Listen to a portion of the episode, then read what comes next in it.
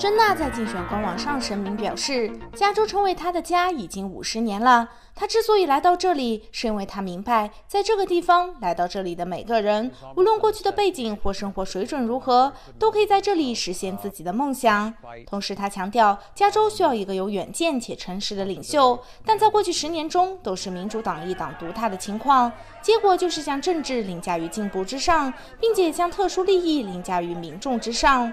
值得一提的是，珍娜也是娱乐圈的风云人物。在2015年完全变性之前，她名叫布鲁斯·詹娜，曾在1976年加拿大蒙特利尔奥运会上代表美国夺下男子十项全能金牌，同时创下世界纪录。另外，他也是好莱坞名流金卡戴珊的继父，与超模坎达尔·珍娜的亲生父亲。面对新一轮的州长选战，由于珍娜过去曾公开支持过川普，因此她的竞选团队中将会出现川普在2016年和2020年竞选时的首席民调员法布里佐，以及共和党长期的竞选顾问雷德罗克策略公司的创始人欧文。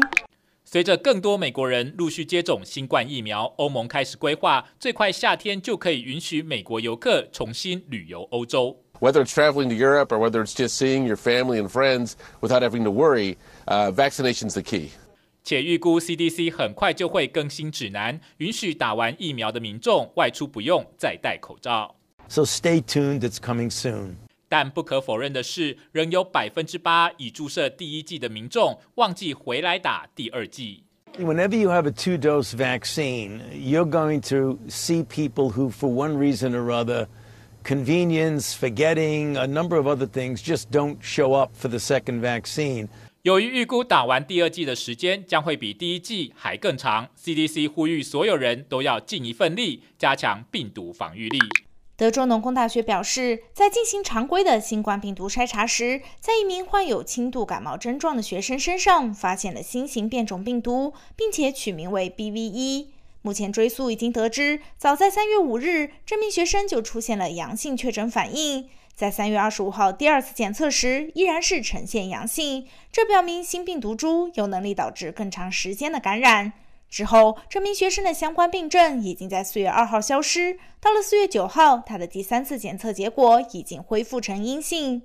德州农工大学的科学家们表示，来自其他实验室的细胞培养实验表明，几种中和抗体已经无法对抗具备和 BV1 相同遗传标记的其他变种病毒。这同时意味着新变种病毒能够抵御抗体。此外，这种新变种与来自英国的 BE.1.7 毒株有关。且不幸中的大幸是，目前的三款美国新冠疫苗仍可对抗这种新型病毒株。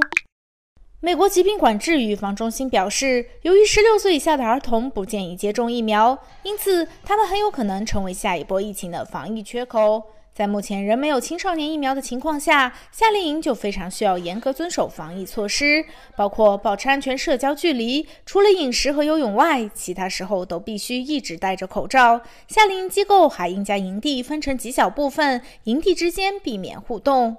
此外，室内活动和近距离接触户外活动，新指南人建议暂时不开放。同时，CDC 也建议夏令营最好当天往返，避免过夜。如果一定要有过夜活动，所有学员也必须获得阴性或抗体测试证明。但是，大多数的青少年目前根本无法接种疫苗。由于印度疫情快速恶化，加上最新传出名为 B.1.618 的三重变异病毒，结果导致现有的火葬场根本不够用，只能就地焚化。此外，一些医疗模型还预估，如果疫情没有控制住，最糟糕的情况是五月中的单日新增病例可能突破五十万人。另外，新德里当地医院主管也表示，突如其来的疫情反扑已经重创整个医疗体系，不止医院里面人满为患，且包括医用氧气与病床现在都双双告急。情况也导致医院出现一具具的尸体被放到车上，要尽快送到火葬场火化，结果造成当地许多家火葬场同样不堪负荷，甚至只能选择在一旁的户外空地就地焚化。而追踪疫情的最新状况，印度卫生官员回报，单日新增病例已经达到三十五万三千例，且自从疫情爆发以来，总确诊数已经超过一千七百万。不止新增病例，一连好几天都突破三十万例，而死亡人数也随之增高，每天都有两千多人死亡，甚至二十六号当天已经逼近三千人。Hey, baby. are your parents? Hey, who's baby? 迪士尼动画片《寻龙使者》拉雅以一百七十万美金的票房收入位居第五名。动作惊悚片《无名氏》以一百九十万美金的票房拿下第四名。哥吉拉大战金刚在上映连续三周冠军后，上周末以四百二十万美金的票房跌至第三名。美国国内总票房已经突破八千六百万美金。What an ugly mess！日本动画片《鬼灭之刃》剧场版《无限列车篇》以一千九百五十万美金的票房排名第二。The fate of Earth is in our hands. 最后，恭喜由热门电玩改编的武侠奇幻动作片《真人快打》上映首周末就赚进了两千两百五十万美金，拿下票房冠军宝座。东新闻团队在洛杉矶的综合报道。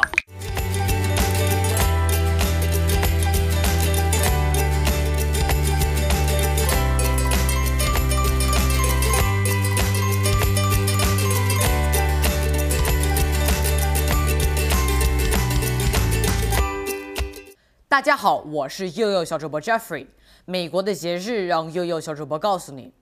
四月二十七号是国家顶级牛肋排日 （National Prime Rib Day）。在美国，每当过年过节时，许多家庭都喜欢烤一大块牛肋排，全家一起分享。而国家顶级牛肋排日创立的目的，就是为了彰显这种采用低温烘烤慢熟的经典做法，将顶级牛肋排制作成香气逼人、肉质鲜嫩的美味餐点。一般来说，牛肉按照品质会被分为不同的等级，而 rib 是带骨的牛肋肉，非常软嫩多汁，而且脂肪油花分布得非常漂亮，就像是大理石的纹理，因此也被称作 marble steak。其中 prime rib 顶级牛肋排就是指牛的第六到第八节肋骨之间带油筋的部位，这块的肉质口感结实多汁，油脂非常多，很适合炭烤。上桌时散发的油花香气最为诱人，